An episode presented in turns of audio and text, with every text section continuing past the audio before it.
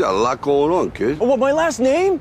That's the reason I got a decent job. That's the reason why people deal with me in the first place. Now I start to get a little ahead. I start to get a little something for myself. And this happens. Now I'm asking you as a favor not to go through with this, okay? This is only gonna end up bad for you, and it's gonna end up bad for me.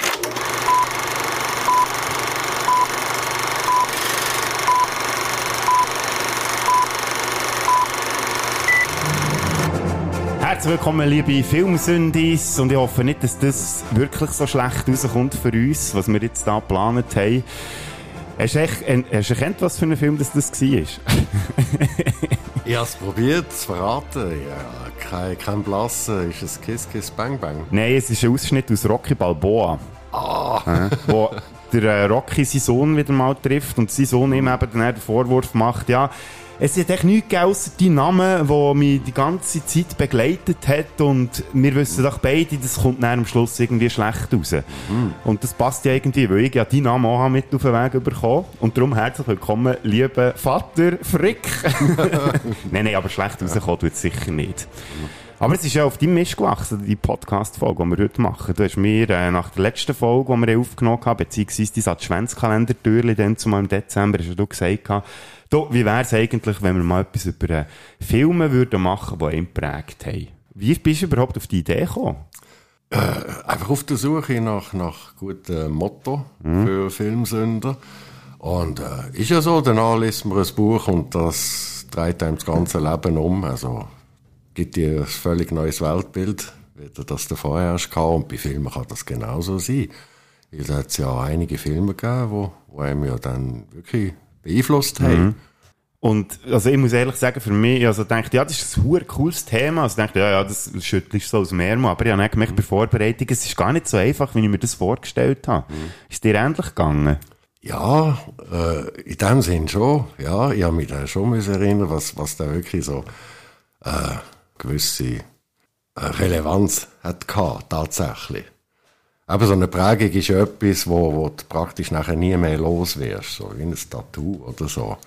Wo, wenn du das mal drin hast, dann bleibt das und ist dann auch schwierig wieder wegzubringen. Mhm. Also etwas, wo dich dann auf dem weiteren Lebensweg einfach begleitet, weil es dich prägt hat. Und das sind also Filme, die dir auch in der Alltagssituation immer wieder so in Erinnerung rufst, oder wo dich wirklich so begleiten permanent. Ja, wo, wo einfach mitschwingen, ja. ja.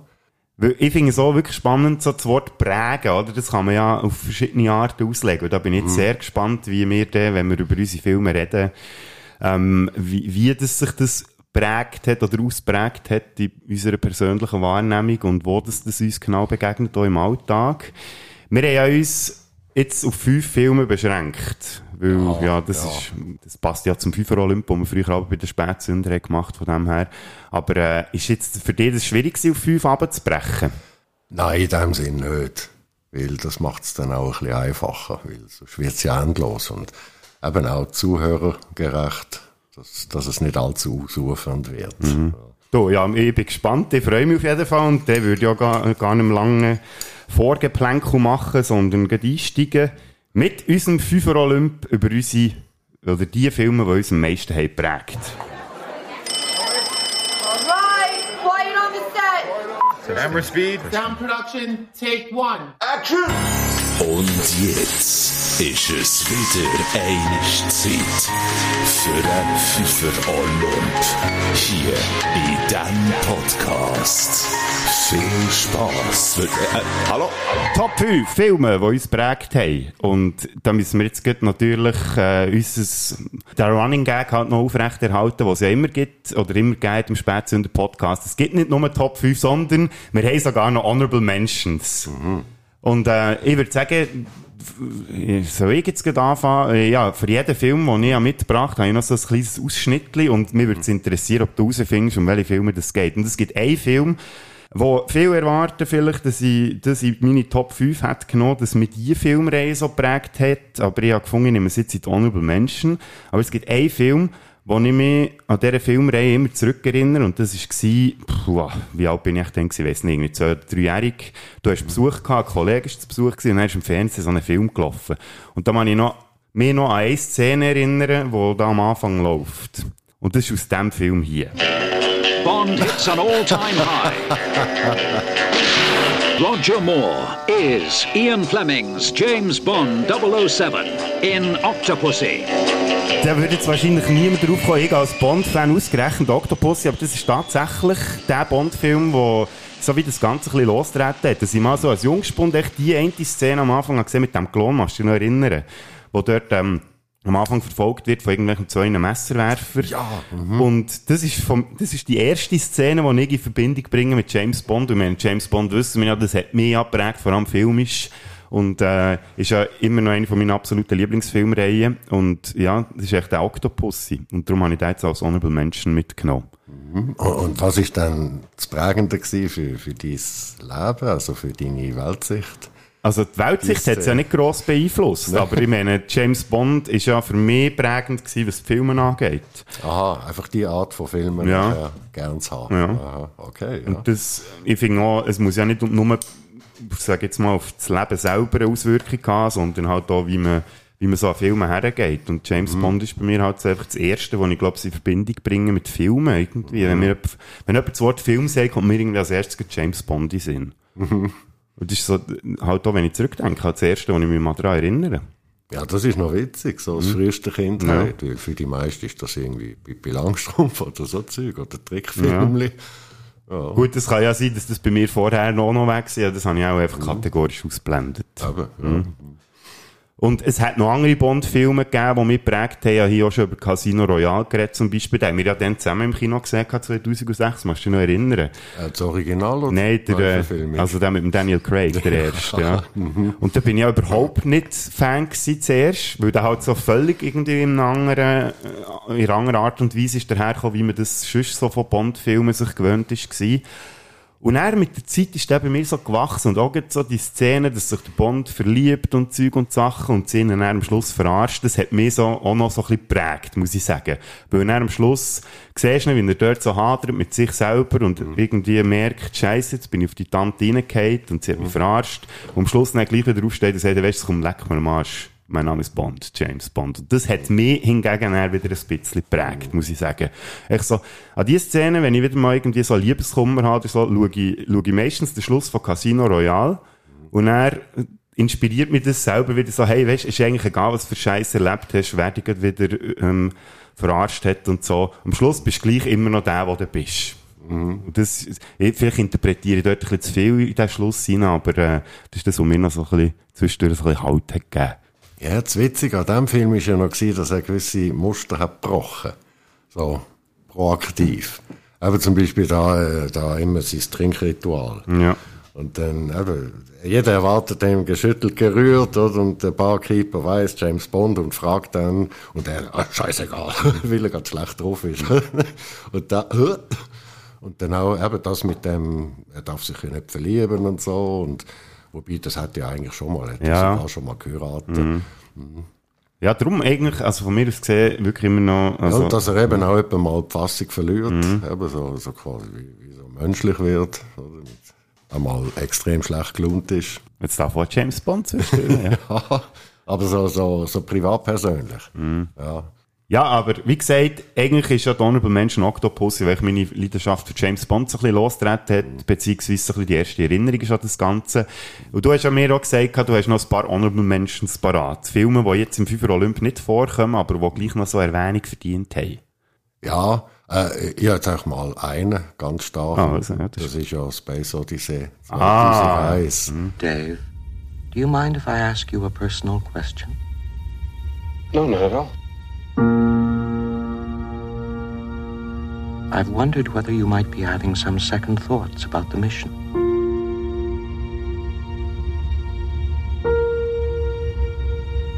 How do you mean? Rumors about something being dug up on the moon. I never gave these stories much credence, but particularly in view of some of the other things that have happened, I find them difficult to put out of my mind.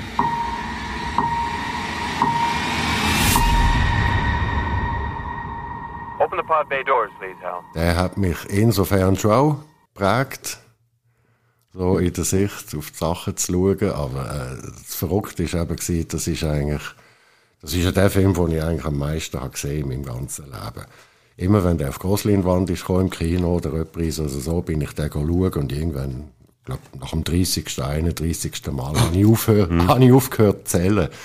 Und ich weiß noch, wo ich den das erste Mal gesehen habe, ich habe das geschaut, bin, bin völlig baff und überwältigend gewesen, aber keine Ahnung gehabt, wirklich, um was es da also da, da ist so viel Impact drin gewesen, ich bin gar nicht nachgekommen, was der Film eigentlich so sagen. Und das hat mich dann eben lustig gemacht und dann gesagt, jetzt, ich schaue den Film einfach immer wieder, bis, bis ich dahinter steige, was da alles möchte erzählt werden. Und bist mittlerweile dahinter gestiegen, was alles erzählt wird? Ja, schon. Also hinter einige Sachen kommt man. Also der regt ja extrem an, zum selber weiterdenken.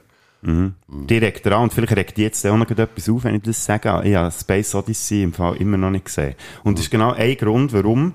Weil ähm, es gäbe ja Möglichkeiten, den Film zu schauen. Aber es ist genau das, was du jetzt gesagt hast. Ich warte darauf, dass sie den wieder mal irgendwo in einem Kino bringen, Ja. dass ich den mal auf Grossleinwand kann schauen kann. Weil das ist jetzt einer, den ich wirklich nicht echt daheim auf dem niedrigen Fernsehbildschirm schauen und mit dieser niedrigen Soundqualität, sondern wirklich mal so im Kino auf mich wirken Ja, ich habe es einiges Mal äh, gemacht aus lauter Blöde und habe nach ein paar Minuten müssen abstellen. Mhm. Es geht nicht, der geht wirklich nur auf Grossleinwand. Alles andere wäre ein Sakrileg. Äh, es gibt auch noch andere Filme, die wirklich nur so funktionieren, wo man nicht auf dem Fernsehen schauen kann. Hast du den in dem Fall gar nie gesehen, er so auf, auf kleine Leinwand, kann man ja nicht sagen, aber so auf Fernsehbildschirmen, so im Gang? Nein. Nee. Nein. Dafür über Nein. 30 Mal im Kino. Also ich weiß jetzt nicht, es ist vielleicht schon 40 oder Ja. 50 Mal gewesen. Also, du hast schon bei 30 aufgehört zu Und, zählen. und äh, ich plange darauf, dass der wieder mal kommt. Dann gehen wir dort zusammen, ist gut. Ja, irgendwo Open Air Mhm. oder Festival oder Preise, ja. Das ist gut, das nehmen wir uns als Ziel. Die entscheidende Frage ist jetzt aber, wenn das Thema ist Filme, die uns prägt haben, in welcher Hinsicht hätte der Film dich prägt? Also Kubrick, weiss ich ja, ist bei dir sowieso so ein, ein Favorit, was Regisseuren angeht. Warum jetzt der Film und vor allem, warum nur als Honorable Mention? Äh, ja, der, der hat jetzt nicht gerade, äh, also von dem Moment an, wo ich den gesehen habe, mein, mein Weltbild gerade verschoben. Ich habe schon so Ansichten, die dort vorkommen, habe ich vorher schon ein bisschen gehabt, so ein bisschen verrückt, auf verrückte Sachen können zu denken oder was ein bisschen darüber ausgeht, über das Alltägliche, das einfach Erklärbare. Die Frage ist einfach dass, dass, ja, irgendwie einfach so, dass, einfach können schwelgen und gar nicht viel, zu viel denken dabei, sondern den Film einfach wirklich reinzusaugen, äh, konsumieren, wie man sagt, und geniessen. Und immer wieder. Ist Auch wenn man ihn schon ja. kennt. Ja. Er funktioniert immer wieder. Weil ganz viele ja sagen, oder was ich gehört habe, er sei, so, er sei schon nicht so einfach zugänglich. Also so einer, man echt so herhockt und so, die Deutschen sagen ja auch so, ja, easy weggucken. Das, das ist, glaube ich, bei dem ja eigentlich nicht so. Also, das ist ja schon einer, der dich noch so ein bisschen beansprucht. Habe ich das Gefühl, oder es, den Eindruck. Ja. Äh, Auch wenn Fragen offen bleiben, das ist genau das Geile. Immer wieder schauen, auch wenn es 17 Mal immer noch nicht checkst, oder einzelne, einzelne Sequenzen oder, oder Thematiken, bis es von allein kommt. Plötzlich macht es den Klick. Und wo begegnet dir jetzt der Film in deinem Alltag zwischendurch wieder, wenn du so denkst, äh, das ist echt so Space Odyssey irgendwie. Ja, das, das hat auch ein bisschen, äh, das äh, also wa- was es ist, ist äh, so ein bisschen äh, die Abscheu zu KI, wo dort schon aufgekommen ist. Das Misstrauen gegenüber dem ganzen Computerzeug. Und äh, der, der Ewigkeitsaspekt. Dass eigentlich das Leben ewig ist und immer wieder kommt und geht. Mal an dem Ort, mal an diesem. Und äh, eben so in einer von der Schlusssequenzen, wie, wie er sich selber wieder sieht, in verschiedenen Alter, also gleichzeitig quasi vorhanden ist in, in verschiedenen Zeiten. Und das sind alles so gute Inspirationen, um über tiefschlürfende Sachen nachzudenken. Existenzieller Natur. Boah, wir sind allem bei den Honorable Mentions und das geht schon recht tief an. Ich freue, also ich bin richtig, ich habe richtig Freude an dieser ganzen Geschichte. Ähm, ja, hast du noch etwas zu diesem Film zu sagen oder wollen wir jetzt wirklich mit den Top 5 einsteigen? Jetzt machen wir mal. Also, kommt wir mit den Top planen, 5 an. Ja, ja. Ich glaube, ich weiss nicht, ob es bei mir so tiefgründig wird wie bei dir, aber das sehen wir jetzt gut und ich frage mich auch, ob es da Überschneidungspunkte gibt überhaupt in dieser Top 5 Liste. Was ich aber schon vorher wegnehmen kann, zwei von diesen fünf Plätzen, die haben indirekt auch mit dir zu tun, weil ich wegen dir die Filme überhaupt habe gesehen Und da gehört auch mein Platz 5 dazu. Ich fange nämlich jetzt an, weil ich möchte gerne mit dir mit dem Platz 1 können aufhören und darum fange ich jetzt an mit meinem Platz 5, was nicht mehr wundert, du erkennst auch jetzt schon von Anfang an, was es ist. Who says vampires are no laughing matter? they certainly are. Du schaust ein bisschen fragend in die Gegend. So für Musik und so. Erkennst du es nicht? Polanski. Ja. Tanz der Vampire. Ich glaube, ja, das ist natürlich jetzt auch so etwas, wo man müsste sagen, hä, was? Das ist jetzt ein Film, den du bringst in den fünf Filmen, die dich am meisten geprägt haben. Ich muss wirklich sagen, der hat mich sehr geprägt. Ich habe das vor einem Jahr schon erzählt, als ich über die Scream-Reihe hier geredet habe. Und äh, Tanz der Vampire ist so für mich der, äh, das, was losretten hat, äh, ja, für meine Horrorleidenschaft. Und das ist ja eigentlich per se ja nicht wirklich ein Horrorfilm, aber als ich den das erste Mal gesehen habe, bin ich glaube auch viel zu jung gewesen und ich hatte wirklich Schiss vor diesem Film. Weil er ist echt zum Teil auch recht gruselig inszeniert, auch die Musik und so, und der Graf Krolok, wo er da von, vom Dachfenster rein die Tante da, also Sharon Tate, in der Badwanne überfallen. Hey, nein, das, das ist für mich pur Horror gewesen. Und ich habe den am Anfang gehasst, den Film, echt, und der hat mir Albträume beschert, aber nicht gleichwohl irgendwie, dort ist dann irgendwann so wie die Freude am Horrorfilm irgendwie entstanden. Und darum hat er mich jetzt vielleicht nicht geprägt, was mein Leben, sag ich jetzt mal so das Alltagsleben angeht, aber so meine Filmhistorie recht beeinflusst. Durch das, dass ich muss sagen, wenn ich müsste, ähm, Grund nennen, warum ich gerne Horrorfilme habe, dann ist glaube ich, Tanz der Vampire, der dort mich irgendwie an das hergeführt hat, lustigerweise. Hm, ja, das ist noch witzig. Ja. Ich habe den erst später gesehen. Also äh, älter als du. Ja, das nehme ich an. Also ich hoffe es. ich bin ja Horrorfan in meiner Lebtung schon. Und dort ist eben, eben der witzige Spagat, den der Polanski hat geschafft. Äh, eigentlich als Komödie angelegt, aber dann gleich in diesen Momenten, wo es dann gruselig ist, echt gruselig. Und zwar eben mit diesen Bildern, mit diesen Gesichtsausdrücken. Wow, das, das ist schon noch. Und, und weil ich denke, eben, wenn ich jetzt als kleiner Bub schon hätte geschaut, dann wäre es mir wahrscheinlich auch gleich gegangen. Dann hätte ich wahrscheinlich Komödie viel weniger wahrgenommen. Und dieses wäre stärker im Vordergrund gewesen, weil der hat wirklich der, der erschreckende Momente drin. Ja, und die ganze Atmosphäre, also schon nur, wie sie dort durch die Schneelandschaft fahren, auf dieser Kutsche Nacht und dann siehst die Wölfe kommen und alles. Und das, das ist halt auch, weil wir früher sind wir ja auch noch viel gelaufen in die Ferien und dort hat es ja auch so, wenn alles verschneit ist, war so ein bisschen ähnliche Atmosphäre gehabt. Das, ist, das hat mich dann noch immer so an den Film zurückerinnert und darum hat er mich wirklich einfach geprägt. Das, ist, das ist recht lustig, ja. Viel mehr muss man, glaube zu dem Film gar nicht sagen. Da könnt ihr mich gerne mal äh, reinziehen, würde ich meinen. Mittlerweile sehe ich noch ein bisschen aus einem anderen Gesichtspunkt, aber so der, der Start, den ich mit dem Film hatte, der schwingt immer noch so ein bisschen mit. Also, ich, ich kann zwar mittlerweile drüber lachen, aber ich merke gleich noch die Szene, wenn ich schaue, oh, warum das mir das als Kind so irgendwie hat verstört, würde ich jetzt nicht sagen, aber irgendwie so hat, ja, der, das Grusel irgendwie gelernt. Dann kommen wir doch zu deinem Platz 5. Ja, der Film, der mich zu gruseln hat gelernt. Was? Gelernt. Ui. Ja, und das ist eben, von wegen Prägungen, die findet ja, meistens findet die ja eben früh statt, sagt man ja, eben in der, in der Prägephase vom menschlichen Wesen in jungen Jahren. Und das ist für mich die Wendeltreppe. Du musst von ihr weg. Verlass dieses Haus. Warte nicht auf Dr. Perry. Warte auf niemanden. Warum tust du nicht, was ich dir sage? Warum hörst du nicht auf mich? Warum hört hier niemand auf mich? Vom Robert Siodmark. Film aus dem 1945. Und ich bin ja bei den Großeltern aufgewachsen und hatte da mein Zimmer gehabt und der, der günstige Umstand, dass äh, die aber so am Abend Oma und Opa haben Fernsehen geschaut, in der Stube nennen, und dann, sie haben aber die Tür offen gehabt, und ich habe dann von meinem Zimmer aus Türenspältchen können auftun und dann durch die Spältchen durchgucken und die Filme mitschauen. Zwischendrin haben sie es abends gemerkt. Dann haben mich wieder ins Bett geschickt. dann bin ich fünf Minuten dort gelegen und dann habe ich wieder weiter Filme geschaut. Eben, bei, bei ganz schrecklichen Filmen haben sie tatsächlich mal äh, die Tür zugetan. Aber ich, ich, ich habe viele Filme schon können gesehen, eben so im Vorschulalter. Und einmal ist eben da die Wendeltreppe gelaufen. Und das ist der erste Film, also wo ich das erste Mal so richtig den Grusel verspürt habe.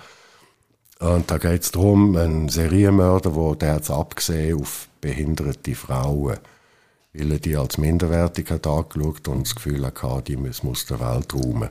Und, äh, aber was eben dann so prägend ist, war, dass sie eben auch wieder so einzelne Szenen, einzelne Bilder, eben vor allem der, der Keller, dunkler Keller und ein bisschen verwinkelt und, und schlecht beleuchtet. Also im Film natürlich nicht, aber äh, und dann immer, wenn der, der Mörder kurz vor dem Mord ist gestanden, hat man so, so ein Auge gesehen. Ein böses Auge. Das, wow, das ist einem durch Mach und Bein. Einfach der, der schreckliche Ausdruck von dem Blick. Und dann, ja, dann hat es mich eben gerudelt und irgendwie ist das ja, ja, ein komisches Gefühl. Andererseits kann es einem dann wirklich auch irgendwie dann dazu bringen, dass man sich fürchtet, in den Keller zu gehen, allein und und und. Und dann habe ich mich als kleiner Bub, als kleiner Mensch schon entschieden, nein, gegen das wollte ich angehen. Ich wollte tapfer und mutig sein und keine Angst haben an Orten, wo es dunkel und unheimlich ist, nur weil irgendwie, ja, weil etwas könnte. Und äh, lustigerweise, also in dem Film wird ja dann auch viel äh, verbal wird's vorbereitet, es wird ja viel geredet von dem Mörder und so. Und, und zu dieser Zeit ist tatsächlich äh, ein paar, also Kilometer, zwei Tramstationen weiter in Duisburg-La hat sich dort ein, ein Mörder umgetrieben, der kleine Bubli hat gemetzelt. Und teilweise auch gegessen, da, der Kannibale von Duisburg. Ja, ja, die Geschichte. Und ja. das ist da noch, und da hat auch alle Welt darüber geredet. Und eben, man sagt ja auch, pass auf, äh, wenn du allein bist, fremde Leute, ja, nie ins Auto steigen oder etwas annehmen oder mitgehen und so. Und das ist auch immer so, so eben die, die Geschichten, die man hört. Und dann verbindet man das und meint man, ja, eben, wir haben ja so einen Keller gehabt und jemand, die hast dort runter müssen gehen, Kartoffeln holen oder Kohle. Wir, wir haben hier noch mit Kohle. Kohlenofen in der Küche, ist gekocht worden. Und der Großvater, der hat sein Werkstättchen dort unten gehabt. Und der Aus ein Ausgang in den Garten ist auch durch den Keller gegangen, durch die Wäschküche. Und, und dann bist du dort runter Stegen ab, hast mal Licht gemacht, das Licht hat kaum, kaum Helligkeit erzeugt und dann hat man sich einfach dann zusammengenommen und ist dort aber ganz tapfer und hat nichts dergleichen da, oder? Und dann auch gleichzeitig, ja, ich wollte noch mehr aushalten und darum auch dann alle Gruselfilme schauen und abgerührt werden und sich vor nichts fürchten. Das ist irgendwie so die Prägung gewesen, keine Angst zu haben und sich vor nichts mehr Weißt du, wie, wie der Kerl aus dem Märli, wo weder Tod und Teufel fürchtet. Einer, der rauszog. Mhm. Das ja, so. Das ist schön, weil ich merke nämlich gerade, dass das äh, auch sehr auf deine Erziehung so ein bisschen abgefärbt hat. Weil du ja auch immer gesagt hast, du, äh, oder uns probiert hast beizubringen, habt einfach keine Angst vor irgendetwas. Genau. Und das, der Ursprung ist aus dem Film die Wendeltreppe. Eigentlich, das, das wenn man es so wirklich, das hat abbricht. Ja. Anstoß gegeben, ganz früh, Mhm. eben keine irrationale Angst zu haben für das Leben. Weil das schränkt einem ja dermassen ein. Also mir hat das auf jeden Fall auch geprägt, obwohl Ja. ich den Film gar nicht habe gesehen. Ja, Jetzt muss ich den auch mal nachholen, damit ich weiss, wo das der Ursprung ist von dem Ganzen. Und vielleicht schaue ich den auch irgendwie so aus einem, aus einem Zimmer raus mit der Tür so ein Spältchen offen, einfach so, für ich das Feeling wie du Ah, nein, noch da kann kannst- erleben. Kann man, ich habe jetzt noch zweimal geschaut, jetzt im Hinblick hier auf, auf das Interview. Und Bots. Ja, und es ist, ist ein schöner Film. Also gut gemacht, aber mit, mit Regen, mit Donner, mit, mit Licht und Schatten und eben, eben gruselige Bilder und, und auch witzige, witzige Figuren. Wie ist denn das jetzt, wenn, ist das so wie bei mir, wo ich vorhin gesagt habe, wenn ich Tanz der Vampir wieder schaue, klar, ich schaue nichts anderes als früher, merke aber gleich noch, was dann mit mir ist abgegangen, dass so die alten äh, Impressionen wieder vorkommen. Ist das bei dir bei der Wendeltreppe auch so gewesen, dass du dich wieder so ein bisschen das, äh, in den kleinen Bub zurückversetzt fühlst, der dann zumal den Film viel zu jung gesehen hat und den so, in, oder so prägt hat? Nein, das ist nicht möglich nach all dieser Zeit. Aber ich habe gemerkt, ja, ich weiß, was es war. Es ist, es ist das Keibau gewesen. Das ist mir eingefahren. Ja, das starke Bild, ja, das, das kann ich wirklich erschüttern, ja. Ja, mit diesem Bild gehen wir doch weiter, würde ich sagen. Mhm, zum nächsten. Zum nächsten Platz. Platz Nummer 4 bei mir. Ich glaube, der Rat ist relativ schnell, weil das ist auch einer, den ich vorhin schon gesagt habe, wo du mir auch ähm, nachgelegt hast. Beziehungsweise, da bin ich mal, äh, glaube, nach dem Karate oder so heimgekommen, am Freitagabend. Du hast dann gefunden, so, jetzt schaust du den Film, hast den rein da, bist dann irgendwie ab ins Atelier. Und ich habe dann den Film allein geschaut und der hat mich wirklich weggeblasen. Freeze! This is the police. Drop your weapons and place your hands above your heads. On Saturday, six members of the gang known as Street Thunder were ambushed by the police. On Sunday, Cholo. the warlords of Street Thunder swore a blood oath to avenge their dead. For the gang called Street Thunder, it is a day of vengeance.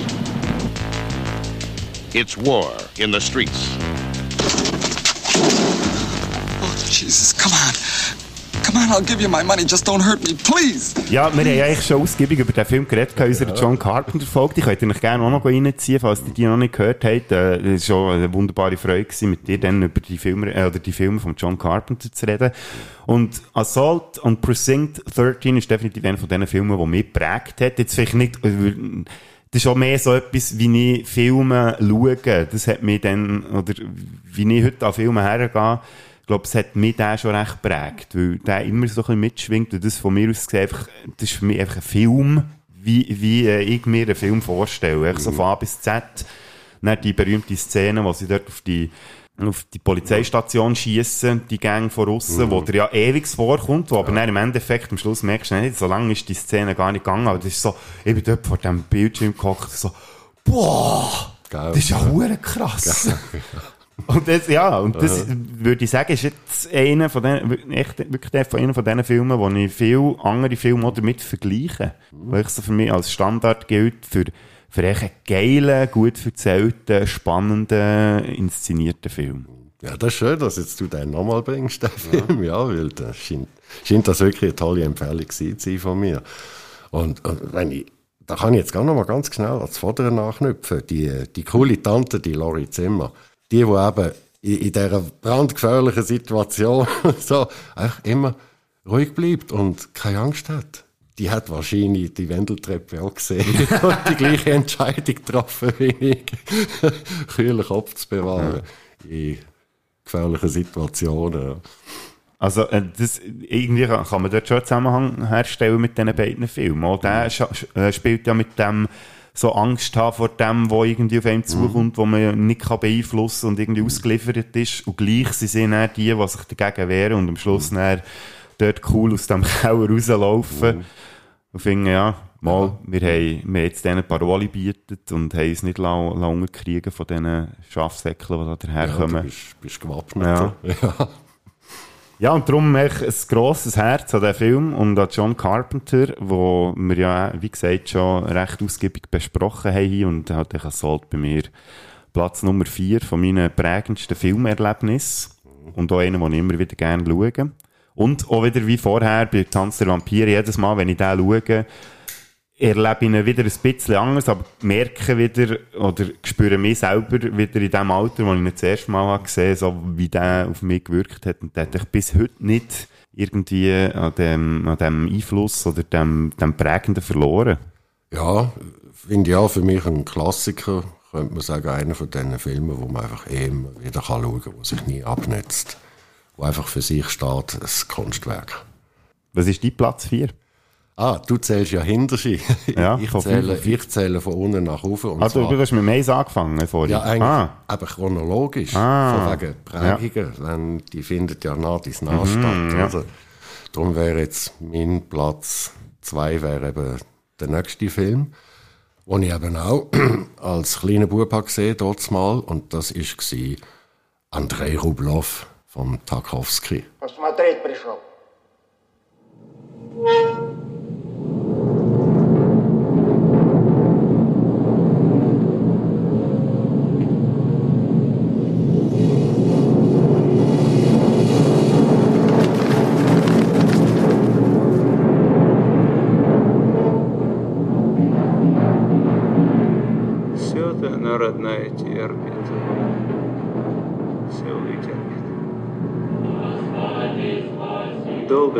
Cowboy. Das ist auch ein gewaltiges Epos und äh, ja, ich kenne den Film jetzt auch, wie ich den schon mehrmals habe geschaut nach bis nach. Aber wo ich das erste mal gesehen habe, dass ich auch einfach so einzelne Sachen, ein, Szenen und Bilder, die sich mir so stark eingeprägt haben, dass ich die bis heute nicht mehr vergessen habe. Und das erste war mal, das mit dieser Ballonfahrt. Der Film spielt irgendwie in Russland, so im Mittelalter. Und da baut sich einer so einen Ballon und danach geht er fliegen und die Kamera geht mit. Und das sind für mich, das sind für mich die allerersten ähm, Luftaufnahmen, die ich gesehen habe in meinem Leben. Ich bin ja noch nie einen Flug geflogen oder so und äh, eben in Deutschland aufgewachsen im Ruhrpott, dort ist alles flach, dort hat es keine Höhe und so. Da habe ich das erste Mal die Welt von oben gesehen, in diesem Film. Und das hat mich so, wow, gepackt und mitgenommen, unvergesslich. Und die Prägung insofern ist dann gewesen für später, dass wenn ich an fremde Orte bin oder so in Städten, dass ich immer als etwas vom allerersten einen möglichst hohen Punkt habe gesucht, um mir die ganze Sache mal von oben anzuschauen. Barcelona von oben, Paris von oben, oder egal. Brügge hat es ja leider nicht geklappt, gell? Brügge ist, Brügge ist voll in die Hose. Und das ist ja eben, das ist ja wirklich fatal gewesen. Mhm. Ist ja kein grosses Kaff, aber ist so verwinkelt wie ein Labyrinth. Wir sind dort zwei Tage gewesen. Mhm. Ich, ich habe ich hab null Checking gehabt, jeweils vorzu, wo und wie und was und wo ich bin. Man hat auch gewusst, wenn man in eine gleiche Richtung läuft, kommt man irgendwann nach einer Viertelstunde, 20 Minuten kommt man aus der Stadt raus. Aber wo ich vorzu war, ich habe null Checking gehabt. Also wirklich Mhm. wie in einem Labyrinth. Du bist noch nie in Sevilla gewesen, in dem Fall, oder? Doch. Ja. Aber dort, ja, dort, Dort nur, es mir eben noch fast schlimmer als zu Brügge. dort bin ich nur kurz äh, eine Stunde gewesen. Ah. Oder zwei. In dem Fall auch nicht auf einem Turm, wo du hast können die ganze Stadt anschauen Nein, dort habe ich irgendwie müssen Batterien kaufen. Aha. ich habe keinen Stadtbummel können machen. Das ist mehr so geschäftlich gewesen. Ja. Das finde ich jetzt äh, sehr schön, wie du das sagst, dass der Film dich dazu inspiriert hat, beziehungsweise, dass du wirklich in jeder Stadt auf den höchsten Punkt gehst. Ja. Und der hat man nämlich die Orientierung dann schon so ein bisschen, Ja, der, der hat mich, der hat mich dann, auf die ja. Vogelperspektive gebracht. Die Sachen von oben. Und dann hat man, hat man eine Übersicht, ja. Und dann sieht man ja von oben so markante Punkte und dann, wenn man unten rumschalpert, in dem, als Frosch, mit Froschsicht, und sieht dann die Merkpunkte, dann weiß man auch aus dem Gedächtnis wieder ungefähr dann, wo Mhm. man ist und findet sich besser zurecht, ja. Jetzt kommt etwas ganz völlig äh, anderes, aber äh, bist du jemand, der gerne so Google ähm, Earth-mässig so auf das Zeug schaut? Äh, ich, ich schaue gerne. So Satellitenaufnahmen Ja, ich, ich so. schaue gerne Luftaufnahmen. Ich, ich, ich habe mich stundenlang kann ich mich mit Atlanten vertörlen. Dort quasi so virtuelle Reisen machen an fremde Orte. Und, und was auch noch so Steckenpferd von mir ist, das ist äh, Panoramabilder oder so von fremden Städten. Dann zu erraten, was für eine Stadt das ist. Ja, das ist wirklich so das Hobby von mir. Und dann, dann geht's, dann schaut man und dann geht man vielleicht auch wieder ein bisschen Bilder suchen, bi- bis man es dann, bis man es dann herausgefunden hat, zum Beispiel amerikanische Filme, amerikanische Städte sehen ja großteils immer sehr, sehr Mhm. gleich aus, oder? Und wenn es dann nicht gerade New York ist oder Los Angeles oder so, sondern irgendwo Mittleren Westen oder vielleicht sogar auch Kanada, dann auf die Suche, auf die Suche gehen, wenn man den Film gesehen hat, schnell wieder irgendwo zurückspulen, ein Standbild zu nehmen und dann schauen, Bilder zu finden, ein bisschen raten, Städte anschauen, vergleichen und dann, bis man es draussen hat. Und dann, pah, dann ist das wie so, ja, wie so ein kleiner Lottogewinn oder, oder die Lösung von einem Rätsel. Das mache ich gerne, so Zeug, ja. Und jetzt sind wir fast ein bisschen davon weggekommen, aber man merkt die Prägung, was, die der Film hatte. Mhm. Aber ich habe den Namen vom Film schon wieder vergessen, vor lauter Ausführungen. Kannst du Ja. vielleicht nochmal sagen, und vielleicht findet man den irgendwo, dass man den auch mal schauen könnte, dass man versteht, wo das, die Faszination für dich auch hat angefangen. Das ist eben Tarkovsky, Andrei Ja. Rublev, das ist äh, so die Lebensgeschichte von einem Mönch, von einem Ikonenmaler dort mal, wo durch, durch das alte Russland reist und verschiedene Erlebnisse hat. Und die werden dann so ein bisschen, fast, fast so ein bisschen dokumentarisch werden die beschrieben, aber halt schon filmgerecht, sehr poetisch, sehr opulent, mit schönen Bildern und Äh, in dem Film sind dann noch zwei weitere Sachen gewesen, wo mich auch, wo, wo auch so Wow-Effekte waren. Da, da steht einmal irgend so eine Dorfgemeinde, die wollen eine neue Glocke machen. Und zwar ein riesen, riesen, riesen Ding. Und das ist im Mittelalter, oder? Und dann siehst du mal, wie so eine Glocke gebaut wird. Und wie einfach die, die ganze Bevölkerung, alle, alle müssen dort mithelfen. Ein, ein riesen, riesen Haufen Leute und alle müssen dort mitbauen und so. Und, und der Glockenmacher, der stirbt irgendwie und dann sind Hilfling, der sagt, ja, er könnte das, er könnte das, er hat ja mitgelernt und so. Und dann geht es eben auch darum, äh, die Glocke muss ja gut tönen am Schluss. Und, und der macht einfach so Handgelenk mal Pi, sagt er da, so und so viel Material braucht man und dann müssen sie Zeug holen und einschmelzen und er will dann auch noch mehr selber. Und äh, selber teuer und so und die sagen, boah, aber wenn es in die Hose geht, also wenn du dann äh, stirbst, oder, dann wirst wirst hingerichtet. Und, das, die, die Sache, am Schluss gelingt es tatsächlich und dann hast du auch wie eine grosse Erlösung, wenn dann die Glocke angeschlagen wird. Das ist so, boah, auf so einen Moment, da läuft es dir gerade kalter Rücken ab. Aber äh, was, was so beeindruckend ist einfach gewesen, das, das ganze Gewusel und, und wie die Glocke gemacht wird und das ganze drumherum, so, so, boah, so gewaltig. Das ist noch die zweite Szene gewesen, wo, wo mir so ist geblieben. Und die dritte ist dann noch gewesen, wo, wo die Tataren äh, ein Kloster überfallen.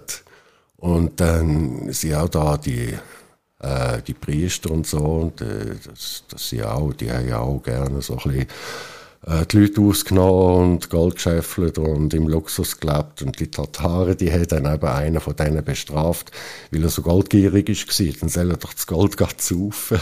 Und dann haben sie dann flüssiges Gold in Rache geleert. Und das hat mich also, oh, ist noch krass.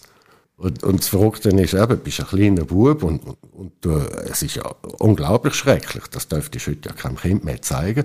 Aber du schaust das so und denkst, ja, hm, ist einfach krass. es, es kommt da ganz anders rein, weil es, es ist eine Kriegsszene und irgendwie im Krieg ist ja das ganz normal, die Grausamkeiten. Darum ist eigentlich Wendeltreppe viel, viel schlimmer gewesen, weil dort ist Mord gewesen.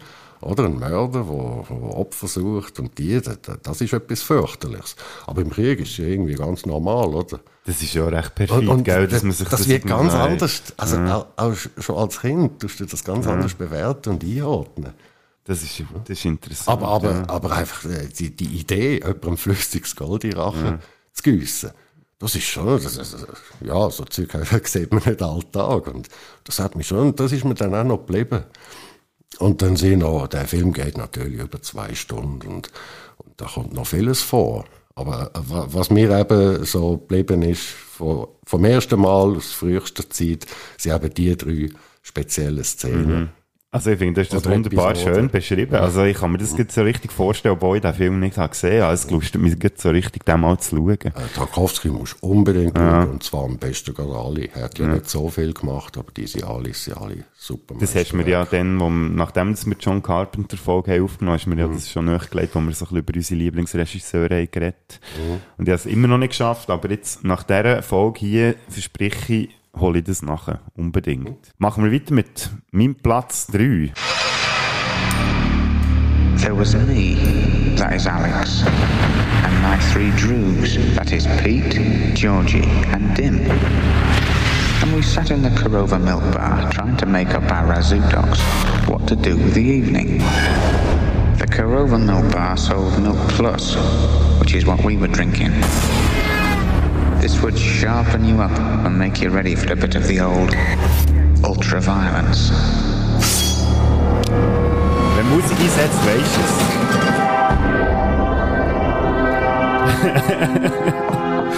weißt du was, oder? Clockwork Orange? Ja. Hättest du jetzt nicht damit gerechnet, gell, dass der kommt? ich, habe lang, ich bin lange nicht davon ausgegangen, dass der auf die Liste kommt. Ja. Und gleichwohl hat mich der geprägt. Und das ist jetzt mhm. einer von diesen Filmen, wo, das haben wir im Vorgespräch kurz angesprochen, das habt ihr alles gar nicht gehört, aber das ist einer von diesen Filmen, da habe ich nur ein einziges Mal gesehen und der hat mich geprägt durch das einzige Mal, wo ich den gesehen habe, ich glaube, das ist, äh, da bin ich noch im Gimmer gewesen und wir hatten dort eine Bibliothek mit mhm. DVDs. Mhm. Und dort ist der Clockwork Orange in dieser Grabbuchkiste gewesen. Und ich habe gewusst, dass du ein grosser Kubrick-Fan bist. Und Clockwork Orange ist ja, glaube ich, so einer von diesen Filmen, wo man sagt, ist äh, einer von den besten von Kubrick. Und dann habe ich den mal ausgelernt und äh, hier geschaut, noch im Elternhaus zu Büren. Und das ist mir echt eingefahren wie eine Sau. Einfach allein die ganze Story, wie die Jungs unterwegs sind, weil die, äh, ja, sagen wir mal, so ein bisschen kriminell, also ein bisschen kann man, glaube ich, weglassen, sind kriminelle Jugendliche, die sich ein bisschen austoben und so, und zum Teil recht unschön. Und das habe ich ja so ein bisschen in Verbindung bringen mit gewissen Sachen, die in meiner Vergangenheit haben stattgefunden Nicht, dass wir irgendwie Vergewaltigung oder so etwas, das wäre bei uns nie passiert, aber wir haben ja auch so das Gesetz ein bisschen überschritten, je nachdem. Und dann, wie sie mit dem Alex, dem Protagonisten, umgehen, oder? Wenn er dann dort vom, von der Obrigkeit quasi äh, gefügig gemacht wird mit ihren Mitteln und so. Und das ist mir dann so richtig eingefahren, weil ich so ein bisschen gemerkt habe, ja, klar wird es nicht eins zu eins so gemacht jetzt in unserer Gesellschaft, aber es gibt recht viele Parallelen, wo, wo ich muss sagen, ja, irgendwie ist es schon nicht ganz so abwägig, was dort in diesem Film erzählt wird. Also natürlich halt auf eine metaphorische Art und Weise, aber äh, das hat mich bis heute irgendwie begleitet und auch so ein bisschen in meiner Weltsicht ein bisschen geprägt. ja, ja. ja der, der Film war schon auch sehr, sehr krass. Gewesen, ja. Äh, der war am Anfang auch fast noch so ein bisschen indiziert. Gewesen. Man hat abgeraten, den zu schauen, wegen eben Ultraviolence. Mhm. Sie nennen das ja auch selber. Irgendwelche Jugendliche, die eigentlich so das pure Langeweile so ein bisschen die Gewalt frönen und das so irgendwie cool finden. Durch das sich auch mächtig fühlen und ja. Und der andere wird dann eben von Staatswegen wird er, wird er um, umgestülpt. Mit, mit gleichen Methoden, mit ähnlichen Methoden. Die machen dann eben mehr so Hirnwäsche. Mhm. Ja. Und das ist überhaupt nicht abwägig. Nein, gar nicht. Ja, wenn du sagst, äh, es wird nicht so krass gemacht, äh, das ist schon klar, dass sie hier die Leute nicht nehmen und die Augen aufsperren und mit Bildern bombardieren. Das sind wahrscheinlich Einzelfälle. Das macht mit Geheimdienst Mhm. und Militär und so und das MK-Ultra-Zeug. Ja, aber auf subtile Art läuft das Mhm. natürlich hier bei uns über die Medien. Ja. Oder? Immer das Repetitive, irgendwelche Lügen immer wieder wiederholen, bis, bis, bis man es als, bis man es akzeptiert. Ja, es ist ja so. Und ich, vielleicht muss ich jetzt hier gleich noch schnell betonen, eben, ich habe gesagt, ja, auch so ein bisschen gewisse Sachen, also es ist nie mal so krass wie in diesem Film, also wir haben ja nie Menschen direkt angegriffen, bei uns ist es halt wirklich so ein bisschen, genau das so gewesen, oder? Man muss so ein bisschen Grenzen ausloten, mal schauen, was drin liegt und bla bla bla bla. Und dann ist so das Erfolgserlebnis, weil du das Gefühl hast, hey, jetzt habe ich da irgendwie etwas kaputt gemacht und niemand hat es mitbekommen, so. Und dann wirst du irgendwann so mit der Realität konfrontiert, wo du dir auch mal so ein bisschen Gedanken machst über die Sachen, die du hast geleistet und so. Und ja, hier in dem Fall ist es halt dann, ja, man muss eine Fügung machen, der Bursch, weil er halt einfach von sich aus, glaube ich, nicht irgendwie Erkenntnis hat gewonnen. Und auch ganz krass habe ich dann die Szene gefunden, wo er ja ähm, wieder rauskommt und er seine ehemaligen Freunde als Ja. Polizist dann auftreten. Genau, wo, ja. Und ich dann auch so gedacht habe, Scheisse. Weißt du, Ja, aber da hat der, der, der Kubrick natürlich schon einen Finger drauf gelegt. Weil, ja, äh, zum Beispiel Frank Zappa hat ja mal gesagt, ja, wenn du eine gute Armee willst, dann nimm doch einfach Schwerverbrecher Ja. und Psychopathen, die sind am effektivsten, Mhm. oder? Und da sind sie am richtigen Ort, sich auszutoben. Und wenn man jetzt schaut, eben so, es gibt ja Prügelpolizisten und Leute, die sagen, ja, der ist nur Polizist geworden, damit er ohne belangt zu werden, kann seine Gewaltfantasien ausleben. Er, er hat schon auch ein bisschen etwas. Also, kommt Mhm. vor. Und das, äh, das hat er alles mal gezeigt. Mhm. Das, das ist schon noch recht hinterlistig und raffiniert gewesen. Und eben, die Unheilbaren, die, die haben ja dann quasi so wie äh, noch quasi als Wohltat für die Gesellschaft oder einen Unheilbaren oder einen Unverbesserlichen, statt äh, ewig wegzusperren, halt einfach umzustülpen. Das, das macht man heute vielleicht äh, mehr so auf chemische Art. Sanfter, aber, äh, aber äh, die Idee dahinter ist ja genau die gleiche. Oder? Ja. Da kommen wir auch gerade so eine Szene vom anderen Film in Sinn, wo so ein bisschen das spielt. Äh, einer flog über das Kuckucksnest. Das wäre auch so einer, der vielleicht auch noch in so eine Liste würde reinpassen Aber für mich ist es wirklich der Clockwork Orange. Und lustigerweise halt, ja, ein paar Mal gedacht, ich wollte jetzt den wieder mal schauen, habe es aber dann genau aus dem Grund nicht gemacht, weil ich, ich habe den noch so präsent, obwohl das schon ewig her ist, als ich den gesehen habe und wie, wie mich der auch begleitet, auch im Alltag. Und darum lasse ich das, glaube ich, einfach sein. Ich weiß nicht, ob ich den jemals wieder einmal schaue, weil der begleitet mich einfach von dem ersten Moment an, als ich den habe gesehen und das hat dann so einen Einfluss gehabt und darum lenkt das, glaube ich, für mich irgendwie für das, für das Leben. Gut, wa- was auch noch drin ist im Clockwork Orange, das ist eigentlich die witzigste Sexszene aller Zeiten. Ja gut, ja, die so ein Zeitraffer dort, ja, ja, ja. Mhm. das ist auch, das ist auch eine lustige Idee gewesen, ja. Die, wie gesagt, mir ist irgendwie alles von diesem Film noch präsent, obwohl Mhm, das schon so ja. lange her ist. Und das ist krass. Ja. Weil ganz viele, viele Filme, die du heutzutage schaust, das ist so, schau hin, geh vorüber, eine Mhm. Woche später weisst du gar nicht mehr, hä, was ist da genau passiert. Und der ist eigentlich immer noch so, Mhm. so krass von A bis Z einfach präsent. Ja, und, also, so der, der Habitus, wie sie haben, und da ihre Insider-Jargon.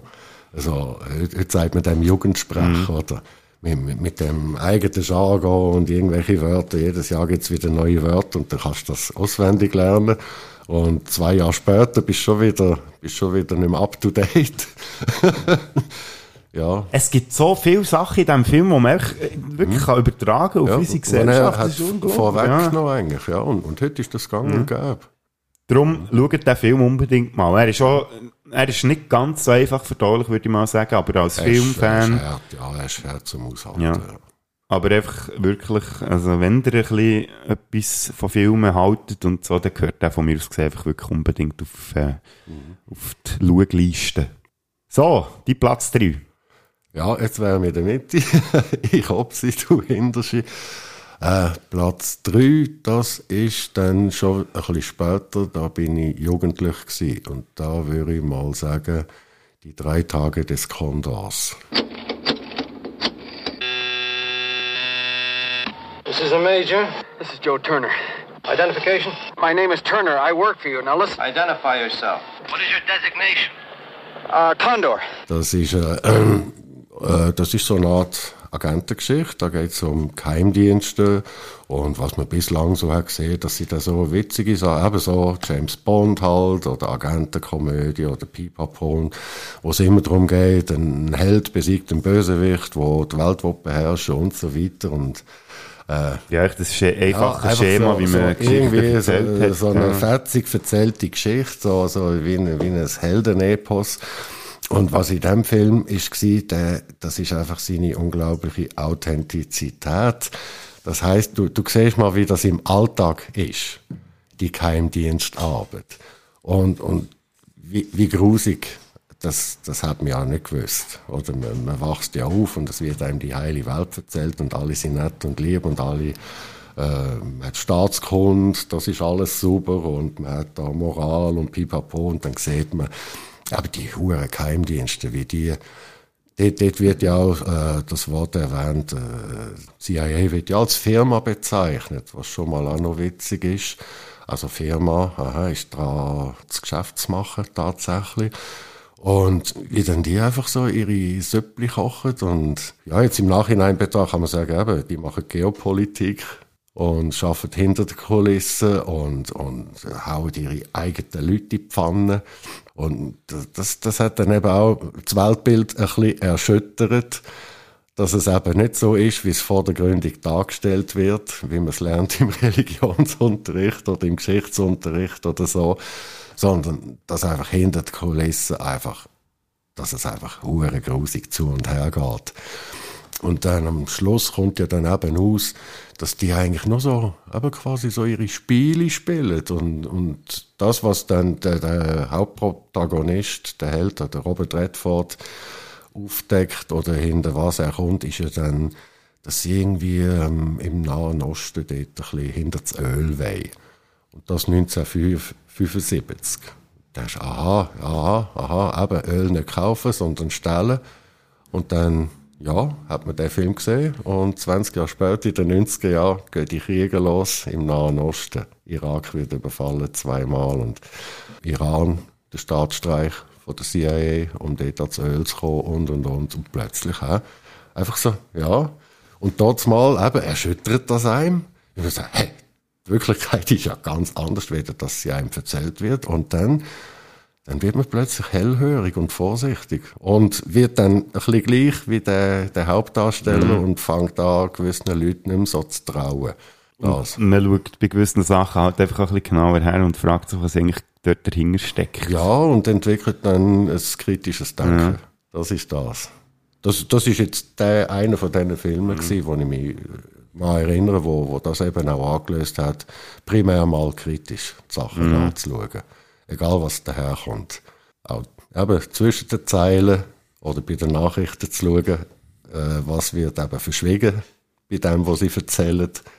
Obwohl ja vielfach auch würde sagen, dass manchmal nicht unbedingt Böswilligkeit noch dahinter steckt, sondern weil sie halt manchmal zum Teil auch einfach gar nicht genauer wissen oder gar nicht genauer wollen vielleicht auch.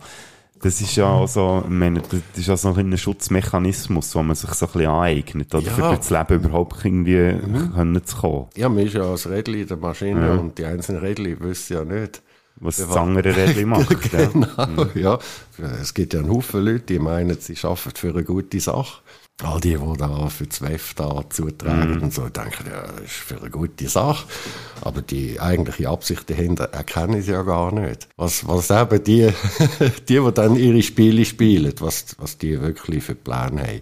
Ich finde es krass, was, wie viele Parallelen das jetzt der Film, den du gesagt hast, zu dem, also zu meinem Platz 3 hat. Aha. Das ist eigentlich schon noch, Ah. sind so Gedanken, die man sich bei beiden Filmen, glaube ich, kann machen kann. Wo, wo ihm so ein bisschen könnte vor Augen führen, dass man dort vielleicht manchmal so, äh, ja, ist ja schön, was man da geboten bekommt, aber vielleicht sollte man zwischendurch auch mal so ein bisschen über den Tellerrand schauen und vielleicht mal sich die Frage stellen, was da eigentlich genau dahinter steckt. Okay. Das war jetzt schon recht tiefgründig. gewesen. Ich kann dir jetzt versprechen, bei meinem nächsten Film wird es nicht ganz so tiefgründig wahrscheinlich. I'm Rick Dalton. It's my pleasure, Mr. Schwartz. Call me Marvin. Put it there. That your son? No, it's my stunt double, Cliff Booth. Last night we watched a Rick Dalton double feature. All the shooting. I love that stuff, you know, the killing. A lot of killing. Anybody order fried sauerkraut? Damn you Nazi bastards! Ich bin ja schon ewig ein Filmfan und vor, was ist das jetzt, vier Jahren hat es einen Film gegeben, wo ich bei dir gehockt und gedacht habe, genau aus dem Grund. Und das ist Once Upon a Time in Hollywood. Das ist eigentlich ein, äh, lustigerweise einer den neueren Filmen, der mich geprägt hat. Weil ich bin dort gehockt und so, genau, ich liebe einfach die Filme und wie das in diesem Film dargestellt wird, das hat äh, mich näher geprägt, indem dass ich mich bestätigt gefühlt, ja, ich glaube, als man ist nicht irgendwie ähm, verkehrt, wenn man gerne Filme hat, sondern der hat mir so wie bewiesen, ja, es ist okay, wenn man Filme gerne hat und das so zelebriert. Und das hat für mich diesen Film auf den Punkt gebracht. Ich weiß nicht, du hast, ob du den jetzt mittlerweile mal hast gesehen hast. Ich Ja. habe dir den etwa 20 Mal Du empfohlen. hast mir den Ja. so manchmal empfohlen, bis ich ihn äh, endlich mal habe geschaut Und ja. hat auch die Erwartungen, die du hast, wahrscheinlich nicht können erfüllen, denke ich jetzt Äh, mal. ich habe nichts erwartet. Ah, ah. Äh, ja, weil äh, ich bin ja äh, ein bisschen abgekommen von dem Tarantinos Ja. Zeitli. Da ist ja, was ist das gewesen? Ähm, Inglourious Bastards. Mhm. Den habe ich scheußlich gefunden. In einer idiotischen Geschichtskletterung. Also den, Ja. den, den habe ich wirklich völlig verfehlt, habe ich den gefunden. Und dann ist ja noch ähm, Hateful Eight gewesen. Ja, und Django Den Unchained. habe ich zwei, dreimal probiert zu schauen. Ich habe mich so abgestellt, weil der, der hat mich so dermaßen angehödet, der Film. Habe ich immer noch nicht gesehen bis jetzt. Und dann Fall. bin ich irgendwie gedacht, ja, da, da kommt jetzt echt nichts Schlaues mehr, das geht jetzt immer so weit. Und du hast gesagt, mal, mal, mal, mal, der und so. Dann habe ich dann geschaut und man muss sagen, mal, ist okay. Ja. Ist okay, also. Nein, ist okay, weil Ja. der macht ja auch, macht ja auch ein bisschen Geschichtskletterung Ja, mit, mit ja, dieser ganzen Manson-Geschichte, aber auf eine total witzige Art. Mhm. Das habe ich dann wieder können geniessen. Das, ja, das, das ist dann wieder ein guter Spagat gewesen. Aber so wie, wie bei ähm, Tanz der Vampire, Grusel und Witz, hat er dann eben dort auch so ein bisschen, der Witz, den er reingebracht hat, der hat funktioniert, Mhm. ja. Obwohl es historisch nicht ganz korrekt ist. Nein, ganze gar Sache. nicht, logisch. Aber das ist, ich kann auch nicht genau sagen, warum jetzt ich den zu den prägenden Filmen habe genommen. Aber es ist echt, das sind halt so zwei Faszinationen, die sich dort so ein bisschen wie vereinen, wo einerseits eine Faszination im positiven Sinn ist und andererseits eine Faszination im negativen Sinn. Mhm. Weil ich dann, wo der Film ist rausgekommen, bin ich gerade so in dieser Manson-Geschichte irgendwie gelandet. Ich weiß auch nicht wieso, mhm. aber habe recht mich informiert gehabt, wie das ist gelaufen und ich, ich bin immer so, wow, wie hätte das können möglich sein? Wie hätte der Typ so viele Leute können irgendwie korrumpieren, dass die in seinem Sinn dort gehandelt haben? Und er selber hat ja, glaube ich, nicht wahnsinnig viel angestellt. Und wie das dann in diesem Film eingebaut wird und du weißt ja, wie die Geschichte ausgeht eigentlich, oder mit der Sharon Tate. Mhm, also wir wissen ja, ja dass ja. dann in dem 69 mhm die äh, Manson-Anhänger dort die, die Villa sind gegangen von Sharon Tate und einfach alle umgemetzelt. Ja, ja, und in dem Film nimmt es natürlich eine, eine andere Wendung und das, das ist für mich auch so wie das auf eine Art Genugtuung gewesen, weil ich das nicht begriffen habe, wie das überhaupt hätte können passieren denn zumal. Und der Film hat mir dann so wie gezeigt, ja komm, auch wenn es nicht so ist abgelaufen, aber irgendwie hätte ich mir gewünscht, dass es so wäre abgelaufen. Ja, es spielt aber für den Film eben nicht so eine Rolle, was für eine wahre Geschichte dahinter steckt, weil äh, eben da, da das Sektenmäßige, das kommt ja dann gleich auch durch, wie, wie, wie die dem hörig sind und so und aber, aber sie werden eigentlich am Schluss als, als Lachnummer kommen sie raus, oder? Nicht so wie in der Wirklichkeit, aber ob man jetzt die Geschichte kennt oder nicht, ob sie jetzt stattgefunden hätte oder nicht, spielt eigentlich nicht eine Rolle für den Film, weil er zeigt es gleich auf, so, so ein bisschen die Art und Weise. Das, das ist gut erkannt und gut dargestellt und ist ja auch nur ein Teil von dem Film. Der Rest ist ja mehr so, eben so anekdotenhaft mhm. über, das ganze Hollywood treiben. Das ist ja das, was ganz viel dem Film vorwerfen. Das ist auch so lustig. Mhm eben das, die, die Funktionen von diesen Figuren und, und wie sie zusammengeschirrt und das, das ist sehr, sehr, sehr, sehr witzig gemacht alles. Du hast ja vorhin vom Schwelgen geredet und das ja. ist das, was ich bei diesem Film wirklich kann. Weil ich hocke dort rein in den Film, also ja, man hockt ja nicht in einen Film rein, aber du weißt, wie ich meine, oder? Ich tue den Film rein und ich schwelge einfach die drei Stunden, die er dauert und ja. habe einfach Freude, das auf mich zu wirken, mhm. was da dargestellt wird, obwohl man genau weiss, es ist nicht so, dass Hollywood ist dargestellt wird, das ist ja sehr märlihaft auf, auf eine Art und Weise, aber gleich auch, das ist für mich wirklich so ein Werk, wo, boah, da, da kann ich einfach schwelgen und ich habe so viel in diesem Film, wo mich, wo, wo auf mich wirkt und mich irgendwie auch prägt. Ja, eigentlich äh, schon, ja, für was eigentlich äh, Filme denkt sind. Von der Absicht her, dass man reingeht und äh, die Welt drumherum ein bisschen vergisst und einfach im Film sich lässt, treiben und nicht nur nebenbei Probleme wälzt oder da irgendwelche Vergleiche ziehen, sondern wirklich abschalten, Film geniessen. Und von dem her ist er gelungen. Mhm. Er ist nicht der beste Tarantino-Film. Ja, ja, welcher wäre bei dir noch? Pulp Fiction? Äh, die Neuverfilmung von Jackie Brown. Ah, ja, gut. Absoluter ja. Liebling, gut, ja. ja. Der, ist, der schlägt sogar noch Pulp ja. Fiction.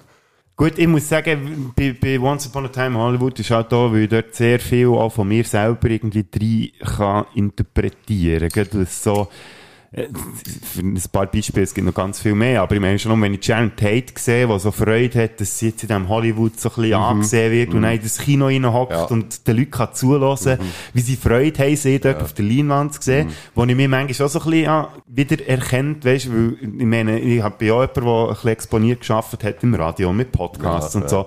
Und wie du dich freust, wenn du positives Feedback bekommst und so, dort habe ich mich irgendwie drin gesehen. Auch gleichzeitig mit dem Rick Dalton, also dem DiCaprio, der merkt, er ist langsam so ein bisschen, äh, er hat die Zeit nicht langsam mhm. überschritten, ja. will aber irgendwie gleich noch mitmischen, kann mit dem aber noch nicht so umgehen. Und das sind ja so Gedanken, wo, wo ich mir wie auch mache, manchmal im ja. Leben, oder? Weißt, bin ich überhaupt noch irgendwie, gut, in dem Sektor, wo ich unterwegs bin, bin ich da überhaupt noch relevant oder sollte ich mal irgendwie das Feld jüngeren Leute überlassen, die das übernehmen oder weiss ich was, weißt so. Das sind eher so Sachen, die ich in diesem Film innen sehe. Ja, ja, ja. Und das, vielleicht hat mich wegen dem der Film auch ein bisschen geprägt, weil das halt so zu einer mhm. Situation ist passiert, ja, wo, wo ich ja. ähnlich unterwegs war, wie es vielleicht um Rick Dalton mhm. geht, obwohl ich jetzt natürlich noch nicht das Alter erreicht habe, aber dort halt auch sehr viel drin interpretieren. Ja, das ist gut, ja, weil, weil er eben dann auch psychologisch gut aufgeht, eben ein bisschen bisschen zeigt, wie, wie die Leute so ticken, eben die Stars und Sternchen mit ihrem Narzissmus und wo eigentlich auch irgendwie äh, nicht wirklich in der Realität unterwegs sind, sondern irgendwie in einer Selbstüberschätzung, eben in dieser Traumwelt, mhm. Filmwelt, aber das dann voll für bare Münzen nehmen Und dann durch das eben auch manchmal eben tragisch abstürzen, weil sie den Anschluss nicht haben. Oder? Und, und wenn man so etwas schaut und dann nachher selber zum Denken angeregt wird und denkt, uh, pass auf, vielleicht geht es mir dann Mhm. nochmal so, das ist doch ganz gut. Oder auch die eine Szene, wo du ja siehst, wo er, äh, muss, wo er ja den Bösewicht spielt in dieser äh, Western-Serie. Und dann verkackt er doch seine äh, Texte dort. Und geht er in seinen Wohnwagen zurück und denkt so, Gott, verdammt, bist du für ein blöder hure Idiot, oder? Du hast nicht nur ein Whisky sauer oder zwei können trinken, du hast ganze acht müssen saufen. You're sitting there like a fucking baboon. Eight fucking whiskey, sir. I couldn't stop at fucking three or four. Und dann ja, dachte ich, ja, das, Ja. manchmal geht es mir auch so, wenn ich irgendwie äh, Ja, ja. denke, so, ja, es ist jetzt lustig, oder am Sonntagabend noch ein paar Bier zu trinken mit Kollegen oder weiss ich was, und dann am Montagmorgen musst du wieder abliefern und denkst so, Mann, du bist so ein Double, hast du dich nicht ein bisschen mehr zusammennehmen gestern, Mhm. weißt irgendwie so, also, das Ja. sind recht plumpe Vergleiche, ich weiss, aber das sind dann so die Sachen, die ich halt mir zwischendurch auch ein bisschen drinnen sehe. Obwohl ich mich nie mit einem Rick Dalton würde vergleichen, aber, äh, ja, es ist irgendwie so halt, der richtige Film im richtigen Moment gewesen. Ja, ja. ja Und- wir haben alle Momente in unserem Leben, wo man denkt, oh, ja, wir haben es erst nachher gemerkt. Ja. Und das pure Gegenbeispiel ist nicht Brad Pitt, der halt durch den ganzen Film durch irgendwie stay cool unterwegs ist, wo du dann musst sagen, ja, weißt, vielleicht solltest du dich manchmal ein bisschen mehr so aufführen wie der. Weil es ist nicht alles so bierernst, nur weil es so wirkt. Ja, kann man den Film als pädagogisch wertvoll anschauen. Das musst du jetzt gar nicht so mit einem ironischen Unterton sagen. Nein, nein, das meine, das meine ich wirklich.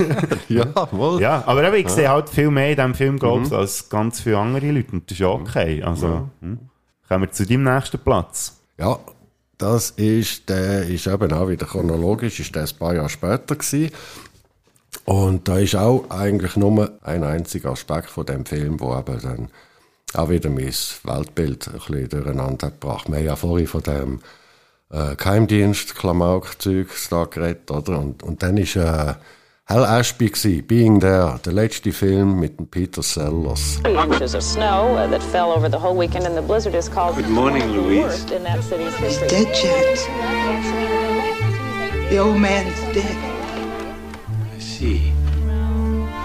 Shows. Because posture Well, Mr. Chance, I have no alternative but to inform you that this house is now closed. If indeed you have resided here, you have no legal right to remain. You'll have to move out by, let's say, noon tomorrow.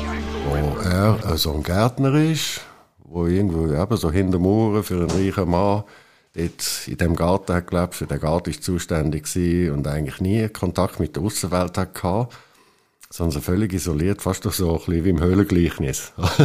das Leben so, nur so schattenhaft hat wahrgenommen und, und die einzige Information, die er hatte, seine Lebtung, hat er aus dem Fernsehen bezogen. So, dort hat er sein Weltbild geschöpft, dann stirbt der Mann und dann muss er dort weg, oder?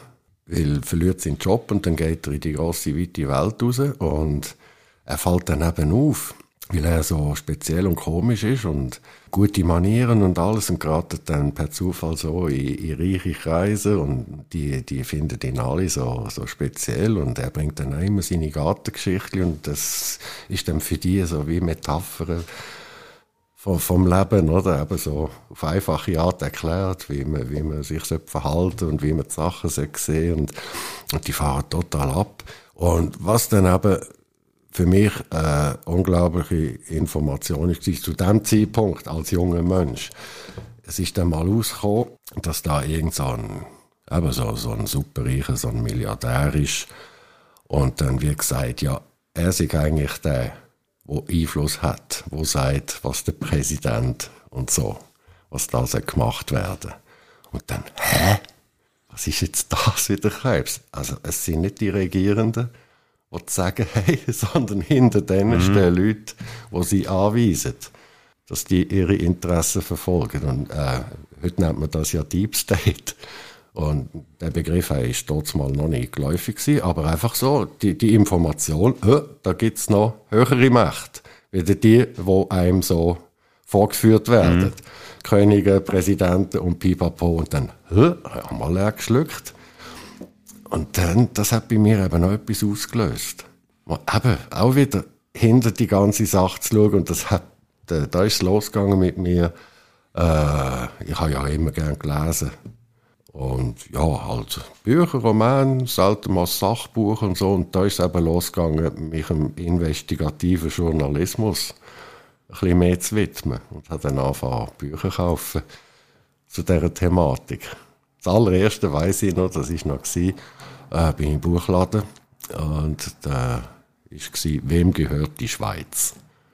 Da, hä, das ist jetzt interessant, oder? Da war da eben eine Auflistung von diesen reichen Familien, Schmidt-Heinis und wie sie alle heißen, wo da eben, wo dann hm, quasi eben so reich und mächtig und sie, dass sie eben Einfluss nehmen mhm. auf Politik und das ganze Tun und Treiben, ja. Da ist das eben losgegangen.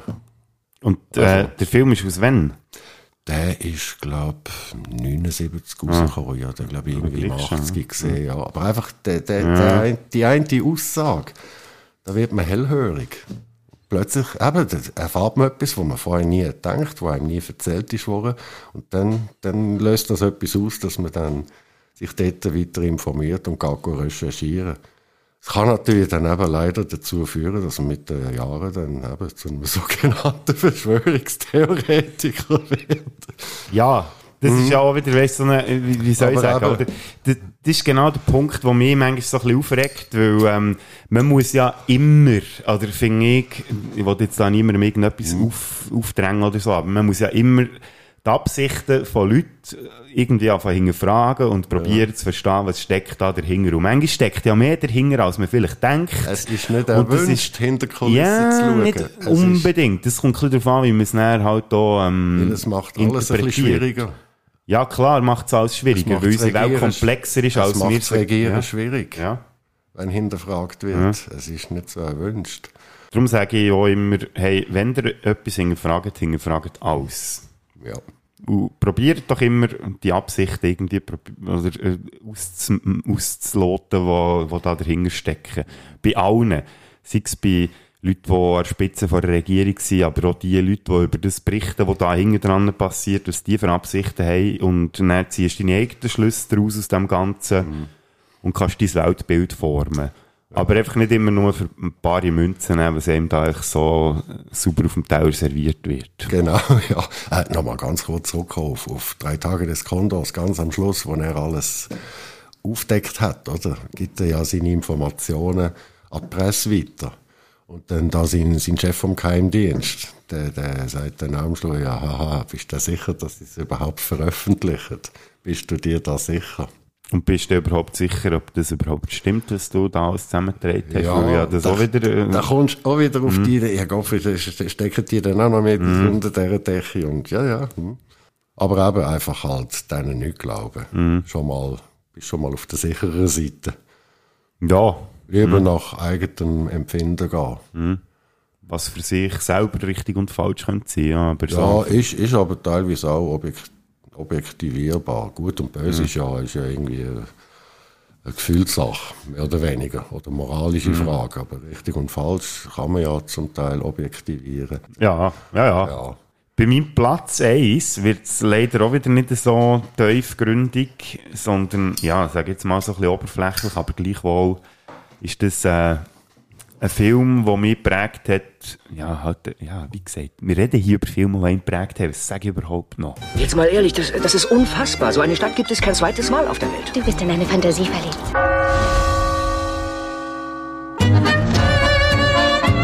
Wann warst du gestern Nacht zu Hause? Nicht allzu spät. Ich werde heute Abend wohl wieder eine kleine Wanderung machen. Wo ist Gil eigentlich hin? Er läuft kreuz und quer durch Paris. Ich bin in einer sehr verwirrenden Situation. Das ist vielleicht eine recht plumpe Prämisse, die der Film liefert, aber für mich gleichwohl mein Platz Nummer eins. Also der Film, den ich würde sagen, der hat mich auch am meisten geprägt. Und das ist Midnight in Paris von 2011 von äh, Woody, Woody Allen. Aha, ja. ja.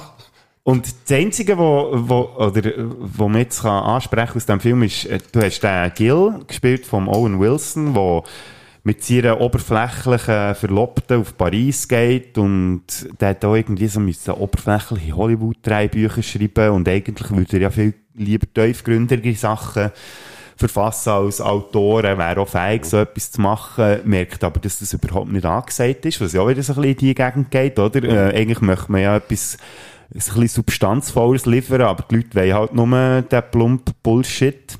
Dann ist er dann in Paris, und ihr, äh, dann ist dann noch irgendwie Kollegen von, von seiner Verlobten unterwegs und so. Und dann verabschiedet er sich mal am Abend und sagt so, ja, ich laufe jetzt einfach ein durch Paris. Und dann kommt so ein altes Taxi vorbei, mit Leuten drinnen, die so irgendwie gekleidet sind wie die 20er und sagen, hey, komm, steig ein, steig ein. Steigt er in das Taxi und dann landet er in Paris von den 20er Jahren. Wo er all seine grossen Ikonen kennenlernt, der Fitzgerald, der, ähm, ah, jetzt habe ich den Namen vergessen, wie heißt der jetzt? Äh, der Autor, Schriftsteller, der alte Mann und das Ah, Meer. Hemingway. Hemingway, merci. Hey, nein, das ist jetzt das doof, jetzt schneide ich den raus. der Hemingway und so und so, in sich in die Fantasiewelt irgendwie, oder in die Fantasiewelt flüchtet, wo er so das Gefühl hat, das ist nochmal so eine Zeit gewesen, wo er im Nachhinein so als romantisch, wunderbar, der hat doch alles gestummen und so, irgendwie für ihn passt. Und irgendwann später äh, stellt er dann fest, es ist doch nicht alles wahn, also auch nicht nur gut gewesen, was dann ist gelaufen. Aber mir geht's eben vielfach auch so, weil ich, ja, ja, das glaube ich hier in diesem Podcast auch schon angesprochen, ich habe manchmal so ein bisschen das Gefühl, ich bin in der falschen Zeit geboren. Und dann denke ich so, bei mir sind es jetzt mehr so die 60er und 70er, wo ich so romantische Verklärtheit habe. Ich habe in dieser Zeit nicht gelebt, im Gegensatz zu dir. Und habe so das Gefühl, ah, ich hätte doch viel besser in diese Zeit reingepasst. Und ich rette mich manchmal so ein bisschen, wenn es mir wieder mal so richtig alles zuwider ist, was bei uns heutzutage abläuft, denke ich aber so ein bisschen an die Zeiten zurück, meine, musikalisch und alles und ah, das wäre doch eine Zeit gewesen, wo ich besser reingepasst hätte, obwohl ich eigentlich auch weiss, wenn ich jetzt in dieser Zeit würde unterwegs sein, würde es mir auch genau gleich anschiessen wie jetzt, aber durch das, dass ich sie nicht erlebt habe und mich irgendwie dort rein flüchten kann, habe ich äh, eben genau so die romantische Verklärtheit und das finde ich, bringt der Film so recht schön auf den Punkt. Ja, ich weiß nicht. Also, die 70er Jahre waren schon recht geil. Gewesen. Also, äh, Ja, weißt du, wenn man es dann auseinanderbeindelt. da sind Fenster und Türen offen gewesen, man hat so viel Freiheit gehabt. Ja, Das aber Einzige, du, meine was- Frauen, die nicht die gleichen Rechte hatten und alles so Zeug, hast, ich meine, wenn du dort wirklich konkret gehst, schauen, dann gibt es ja auch Sachen, die scheiße waren, ist ja nicht alles gut gewesen, das weiss ich ja auch. Aber, äh, nicht alles gut, aber es, Ja. es ist viel Freiheit gewesen und moralisch locker gewesen. Und das Einzige, was ich bedauere, ich bin da noch Schulbub gewesen. Ich wäre eigentlich gern schon ein bisschen älter gewesen Mhm. und hätte ein bisschen selber können bestimmen, wann und wie und was. Aber man hat schon, also man hat sich, man hat sich gut können bewegen. ja, also, mein Lieblingsbeispiel aus dieser Zeit ist einfach, hey, stellt euch mal vor, wenn ihr die heutigen Charts anschaut, was so an, im Radio läuft, dann zumal ist Led Zeppelin in der Top 10 gewesen vor Hitparade, also, Ja, da- das ist eine unglaubliche Zeit gewesen, musikalisch gesehen, Mhm. weil eben, alle Schleusen offen und eine neue Art von Musik und da haben alle haben probiert herauszufinden, was ist möglich. Und da sind die großartigsten Sachen entstanden. Und Mhm. Kannst du heute noch hören, ja. Ich für nochmal auf den Film zurückzukommen, ich meine, der Mhm. redet ja nicht von den 70er Jahren, sondern von einem, der ja in so eine Zeit flüchtet, wo... Wann spielt denn der Film? Also er spielt 2011 und er flüchtet dann in die 20er Jahre. Das alte Paris, wo, äh, all die, Au- früher. ja, ja, wo Ja. all die Autoren, das ist halt für ihn so, so Mhm. die Zeit, wo er so das Gefühl hatte, das sei auch der Wahnsinn gewesen. Das ist auch wilde Zeit, Ja. ja. ja, zwischen den Kriegen, ja. Wieder auch so, so ein bisschen offenere Mhm. Zeit und da hat man es schädern bis nachher wieder die Restriktionen sind. Ja. Ja, das muss, muss toll gewesen sein, ja. Aber auch er, der Gill, hat ja eine Vorstellung von dieser Zeit, die er ja selber nicht erlebt hat, wo er das Gefühl hat, ja, dann ist auch wahrscheinlich alles besser gewesen, wobei man, wenn man dann wirklich in dieser Zeit gelebt hat, auch, auch Sachen hat gesehen, die die nicht so okay sind. Darum finde ich es schön, so die Vorstellung zu haben, hey, du, du gehst, du läufst irgendwie allein, mitten in der Nacht durch die Straße, was ich manchmal auch noch so ein bisschen mache. Ah, Ich muss mich jetzt noch ein bisschen bewegen und irgendwie hab ich keinen Bock auf irgendetwas. Und manchmal hätte ich mir gewünscht, es käme so ein altes Taxi vorbei und würde mich mitnehmen, längst vergangene, vergangene Zeit, dass ich dort mal wieder so ein bisschen meiner romantischen Verklärtheit könnte frönen Ja. ja, das musst du probieren, irgendwie auf deine Art zu realisieren. Das geht auch heute noch. Du hast den Film, glaube ich, nicht gesehen, gell? Nein, ich habe irgendwann mal aufgehört, wo die allen Filme zu schauen. Ich habe die sehr gefeiert, wo, wo der ist aufgekommen als, als Filmemacher. Hat ja der Furore gemacht und Lust, äh, viel witzige Sachen und die habe ich mir alle reingezogen, bis irgendwie, bis an einem gewissen Punkt plötzlich, plötzlich ist mir einfach die Geschwätzigkeit, Mhm. habe ich nicht mehr vertreibt. Es ist echt zu viel geredet worden. Also Film ist ja nicht nur, also kann ich Radio hören, Mhm. aber irgendwann ist mir vorgekommen, es, es ist, es ist äh, überbordend. Das ganze Glied, ich habe es nicht mehr vertreibt und dann habe ich keine Woody Allen Filme mehr geschaut. Erst, erst ganz viel später mal wieder einen neueren, wo da so, so ein Krimi, wo, wo in London spielt, mit Hugh Jackman. Scoop. Kann sein, Mhm. ich weiß nicht mehr Mit mehr. Scarlett Johansson Der ist noch, Hugh der, der Jackman, ist noch ja. witzig gewesen, ein, ein cooler Krimi, ja. Der, der habe ich genossen. Midnight in Paris gehört da für mich wieder so in die Kategorien von den Guten, weil ich auch nicht, also wenig von all diesen Filmen gesehen, die Woody Allen gemacht hat, aber der würde ich wirklich zu denen zählen, die mich prägt hat. Halt auch also, wenn man den mal verkommt, Mhm. dann schaue ich ihn dir zu lieb. und dann bin ich gespannt, was du Ja, davon haltest. aber Ob du auch das in dem Film siehst, was ich sehe, weil Ja. das ist eigentlich wie bei Once Upon a Time in Hollywood, das ist halt wirklich sehr subjektiv und ich Mhm. interpretiere vielleicht ein bisschen mehr drin, als drin steckt, aber äh, Mhm. das ist irgendwie halt etwas, was mir, äh, was mir irgendwie auch gut tut, Mhm. so für meine Lebens- und Weltwahrnehmung auf eine Mhm. Art und Weise. Und dann kommen wir zu deinem letzten Platz, oder ähm, das ist ja bei dir chronologisch aufgebaut und jetzt Mhm. bin ich gespannt, was da noch kommt. Ja, das ist äh, wieder ein Tarkovsky-Film aus den 80er Jahren, und zwar Das Opfer. Jeder soll bleiben, wo er ist. Denn es gibt keinen Ort in Europa, der sicherer ist als der, an dem wir uns jetzt befinden. Auf diese Weise sind, sind, sind wir alle in der gleichen Situation. Und da geht es darum, das ist irgendwie ein ehemaliger Schauspieler, der lebt da im Landhaus, da mit seiner Familie und äh, da ist ja da die Zeit mit Aufrüstung und Overkill und irgendwie, mich hat das auch ein bisschen bedrückt, das ständig zu hören da mit, mit dem, der ganz atomaren Bedrohung und da ist ja noch kalter Krieg noch gewesen, die Endphasen und, und plötzlich äh, ist er irgendwie ich habe den Film nicht mehr ganz präsent. Ich habe ihn dort mal gesehen im Kino und seither eben nicht mehr. Ich habe jetzt noch auf das Interview her schauen, aber es nicht geschafft. Ich schaue nicht an die nächste wieder. Also so einzelne Details im Film. Äh, ich weiss noch, das ist eher ein tiefsinniger Mensch, der sich um, um wichtige Fragen kümmert. Eben, was ist Leben, was ist äh, Geist und Materie und alles. Und äh, er ist dann mal am Strand an einem Morgen und plötzlich fliegen da so Marschflugkörper über, über Köpfe hinweg. Und dann kommt noch irgendwie, im Radio kommt dann die Alarmmeldung, ja, jetzt, jetzt, jetzt häschert oder? Und man ist nie mehr sicher. Und paar, also quasi Apokalypse, oder? Jetzt ist Feierabend, jetzt, jetzt geht der Erde kaputt. Und er ist so dermaßen erschüttert. Und äh, in seiner Verzweiflung.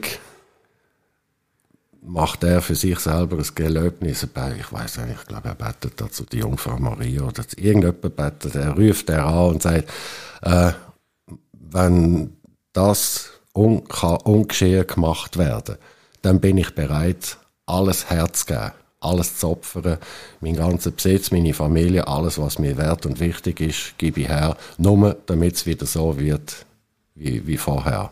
Damit das nicht, also das Geschehnis kann rückgängig gemacht werden. Dann geht der Film aber irgendwie weiter.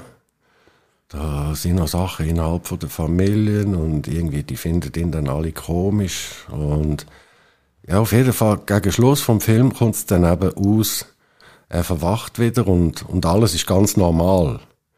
Und dann ist es irgendwie so, wie wenn das vielleicht nur eine Vision oder ein Traum wäre gewesen. Aber jetzt kommt der Hammer. Er bleibt konsequent. Er hat das Versprechen gegeben und zieht es auch tatsächlich durch. Und dann lässt er alle, lässt die Familie gehen und so und zündet sein Haus an. Und das, das ist mir sowas von innen. Das hat mich so unglaublich beeindruckt. Von wegen, eben, das ist dann eben die geistige Welt und die materielle. Und welche ist, welche ist maßgeblicher, welche ist gewichtiger und wesentlicher. Und er steht dazu, zu dem, für das er sich im Geist entschieden hat. Obwohl das jetzt vielleicht gar nicht ist eingetroffen und nur ein Traum ist möglicherweise, bleibt er aber trotzdem konsequent. Er hat sich Versprechen gegeben und zieht es durch. Und das ist eben auch für mich Gottfried Stotz tatsächlich. Das ist es ja. Weißt, das Material kommt und geht. Mhm. Es ist nichts ewig und es ist alles vergänglich. Was bleibt, ist wirklich der Geist. Und für das, was du dich entscheidest, das ist wesentlich. Und wenn du da dazu stehst, dann bist du eigentlich auf dem richtigen Weg. Egal, ob du Nachteile hast, ob du Verluste hast, ob es dir mies geht, ob du krank wirst oder verarmst, alles egal. Einfach erzähl, oder? Ist, ist das dann wichtig, dass du zu dir stehst und deine Entscheidungen selber ernst und für wahr nimmst? Wobei man ja, also finde ich, man muss sagen, die Entscheidungen sind ja manchmal schon modifizierbar. Also weißt, man muss sich ja immer äh, dem anpassen, was rundum passiert. Du kannst ja nicht irgendwie an einem gewissen Punkt sagen, so ist es jetzt und es wird nie mehr anders und dann lebst du nach dem. Also klar kannst du so wie deine eigenen Doktrinen verfolgen, aber die müssen ja. sich ja auch immer wieder so ein bisschen anpassen, ja, den Umständen. Es, es, es, auf Deutsch ist ja der Film gewesen, also er heisst Offred, Schwedisch, das Opfer, aber auf Deutsch übersetzt ist es dann eben gewesen, das Versprechen. Und das hat mich dann eben auch dazu gebracht, äh, äußerst vorsichtig zu werden mit Versprechungen. Und ich sage allen Leuten, ich verspreche lieber nichts, ich verspreche nur noch Sachen, wo ich mir ganz sicher bin, dass ich sie auch wird und kann einhalten. Und wenn eine Entscheidung mal gefällt ist, dann sitzt sie. Hast du das Beispiel? Würde mich jetzt noch wundern. Etwas Konkretes, wo man oh. der Allgemeinheit noch hier auf den Weg geben könnte. Ein Beispiel, ja, mal ein Beispiel kann ich jetzt bringen. Sag ja. Zum Beispiel, wie ist jetzt das, wenn man jung ist, in die Schule geht und alle, alle neuseln einem um und alle finden, ja, und da, du bist, du bist zu wenig fleissig oder du, du hast Flausen im Kopf und pipapo und so und, und dann kommen die Lehrer und sagen, ja, der Bub und so, der macht zu wenig und dann gehen sie mit den Eltern reden oder du gehst mit den Eltern reden und die Eltern schlagen sich dann noch auf die Seite der Lehrer. Und dann bist du doppelt in der Zwickmühle. Also hast eigentlich niemand auf deiner Seite.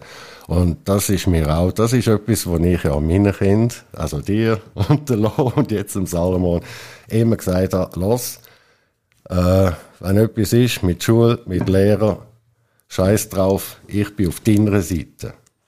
Weil, wenn du zu mir kommst und etwas sagst, dann glaube ich dir das.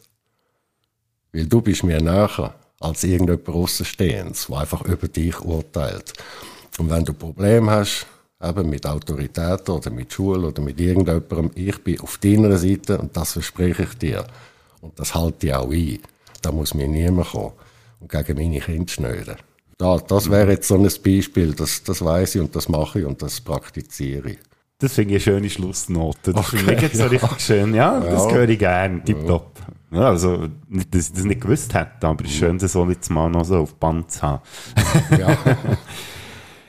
so, ich glaube, wir sind durch, he? Ja. Krass. Ja, ja. Das ist jetzt also wirklich sehr äh, vielseitig und ähm, ausschweifend, mhm. vielleicht auch ein bisschen gewesen, aber äh, mir hat es auf jeden Fall sehr Spass gemacht. Habe nicht gewusst, mhm. auf was das am Schluss rausläuft, was ich daher bekomme, aber äh, ich bin ich bin sehr, sehr zufrieden ja. mit dem Endergebnis, glaube ich. Mhm. Ja, ist, ist, ist jetzt witzig, eben, dass, äh, dass es mal um Film ist gegangen. Weil meistens ist es ja auch einfach äh, Bücher zum Beispiel, oder? Man liest das Buch und ist nachher nicht mehr der gleich. Also das ganze Denken verschiebt sich in eine andere, in eine neue mhm. Richtung, oder? Und, ja, das ist dann das, wo man einfach, ich sage immer, haltet das so im Hinterkopf. Und da muss man gar nicht dran denken, das leitet einem dann ganz allein, weil man es weil verinnerlicht hat. Ja, wir hätten jetzt natürlich das Medium Film müssen wählen, weil bei mir, bei Büchern auch, es wäre nicht so ausgiebig gewesen. Ja, schön, dass das auch, auch mit Filmen möglich ja. ist, dass einem Filme so können bewegen mhm. oder dass sie einem weiterbringen im Leben. Einmal nach persönlicher Meinung. Du hast vorhin gesagt, man soll keine Versprechen machen, die man nicht einhalten kann. Habe ich nicht gesagt, man soll. Ich habe gesagt, ich mache Ja, das also nicht. gut. Also ich, Ich gut, das sage ich für mich selber. Ich zelebriere das ja auch ein bisschen, oder? Das ist für mich auch so ein bisschen einverliebt, dass ich keine Versprechen machen will, die ich nicht einhalten kann. Aber ein Versprechen mache ich jetzt hier. Ich hoffe, wir können es einhalten. Dass das nicht der letzte Podcast ist, den wir jetzt zusammen aufgenommen haben. Weil, äh, ich habe das Gefühl, du hast, vielleicht, du hast sogar noch ein paar andere Ideen, die man hier umsetzen könnte. Wir haben jetzt schon über John Carpenter geredet, du hast über die Guilty Pleasure dürfen reden, letzten Dezember. Jetzt haben wir über die Filme geredet, die uns geprägt haben. Was wäre noch so ein Thema, das du gerne mal würdest aufgreifen Wenn es zum Beispiel um absolute Lieblings Ah, ha, ha, ha, merci, ja. Liebe gibt doch- Grüße an meine Mutter. es gibt doch auch die Art von Filmen, wo man sagt, ja, yeah, die sind einfach, die, egal, die, die schaue ich immer wieder. Mhm. Immer Filme, die einem nie verleiden. Wenn sie einem über den Weg kommen, wenn man die irgendwo sieht, oder Reprise, oder mal im Fernsehen, oder irgendwie, dann schaut man den einfach, Mhm. wie man ihn kennt, weil man ihn genießt und feiert. Einfach Filme, wo man einfach weiss, die kannst du immer wieder schauen, die werden dir nie verleiden. Solche gibt's da schon auch. Das ist gut, da bin ich voll dabei. Nehmen wir Da das auf, einfach ja? mal wieder so fünf, Ja. damit es nicht Ja, du, ja. wird. Ja. Also, das Versprechen mache ich jetzt und ich verspreche euch auch, dass ich das einhalte, das Versprechen. Und dann wird das in absehbarer Zeit irgendwann mal realisiert. Auf jeden Fall, merci vielmals, bist du dabei gewesen. Und wir haben ja mit so einer kleinen, ja, weniger guten Noten angefangen, mit dem Introton, wo Rocky sein Sohn sein Bär sagt, was eigentlich alles falsch ist gelaufen in seinem Leben. Und darum würde ich sagen, beenden wir doch den Podcast jetzt so auf eine kleine positive Note. Und dann haben wir mich gefragt, welcher Film zeigt so die schönste Vater-Sohn-Beziehung oder wo ich assoziiere mit der schönsten Vater-Sohn-Beziehung und mit dem hören wir jetzt auf. Merci, seid ihr dabei gewesen und bis zum nächsten Mal. Nach dir, Junior. Yes, sir. Okay, that's a wrap.